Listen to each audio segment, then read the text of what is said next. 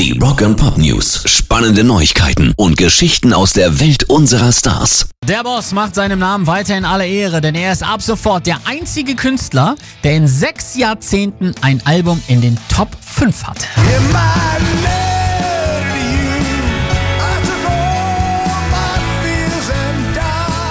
Mindestens eins, muss man dazu sagen. Letter to You setzt den vorläufigen Schlusspunkt auf Platz 2 der Billboard-Charts in den USA.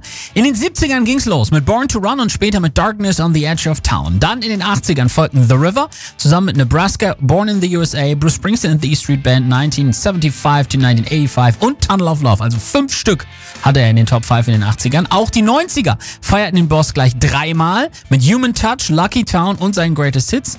Dann wieder fünfmal hat er die Top 5 in den 2000ern gerissen gerissen mit The Rising, Devils and Dust, We Shall Overcome, The Sega Sessions, Magic und Working on a Dream.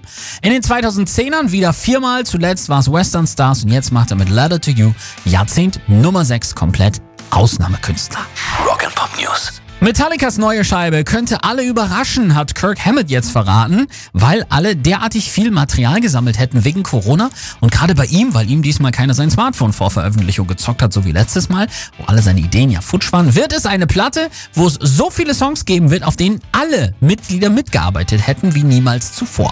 Die letzte Platte kam hauptsächlich aus der Feder von James Hetfield und Lars Ulrich. Diesmal sind aber vor allem Hammett und Robert Trujillo besonders kreativ gewesen, haben sie uns ja im Interview hier auch erzählt und gerade Corona Corona habe eben dafür gesorgt, dass sie sich gesagt haben, das muss ein echtes Gemeinschaftswerk werden. Wir sind gespannt. Vorfreude wird immer größer. Pairs Rock and Pop News.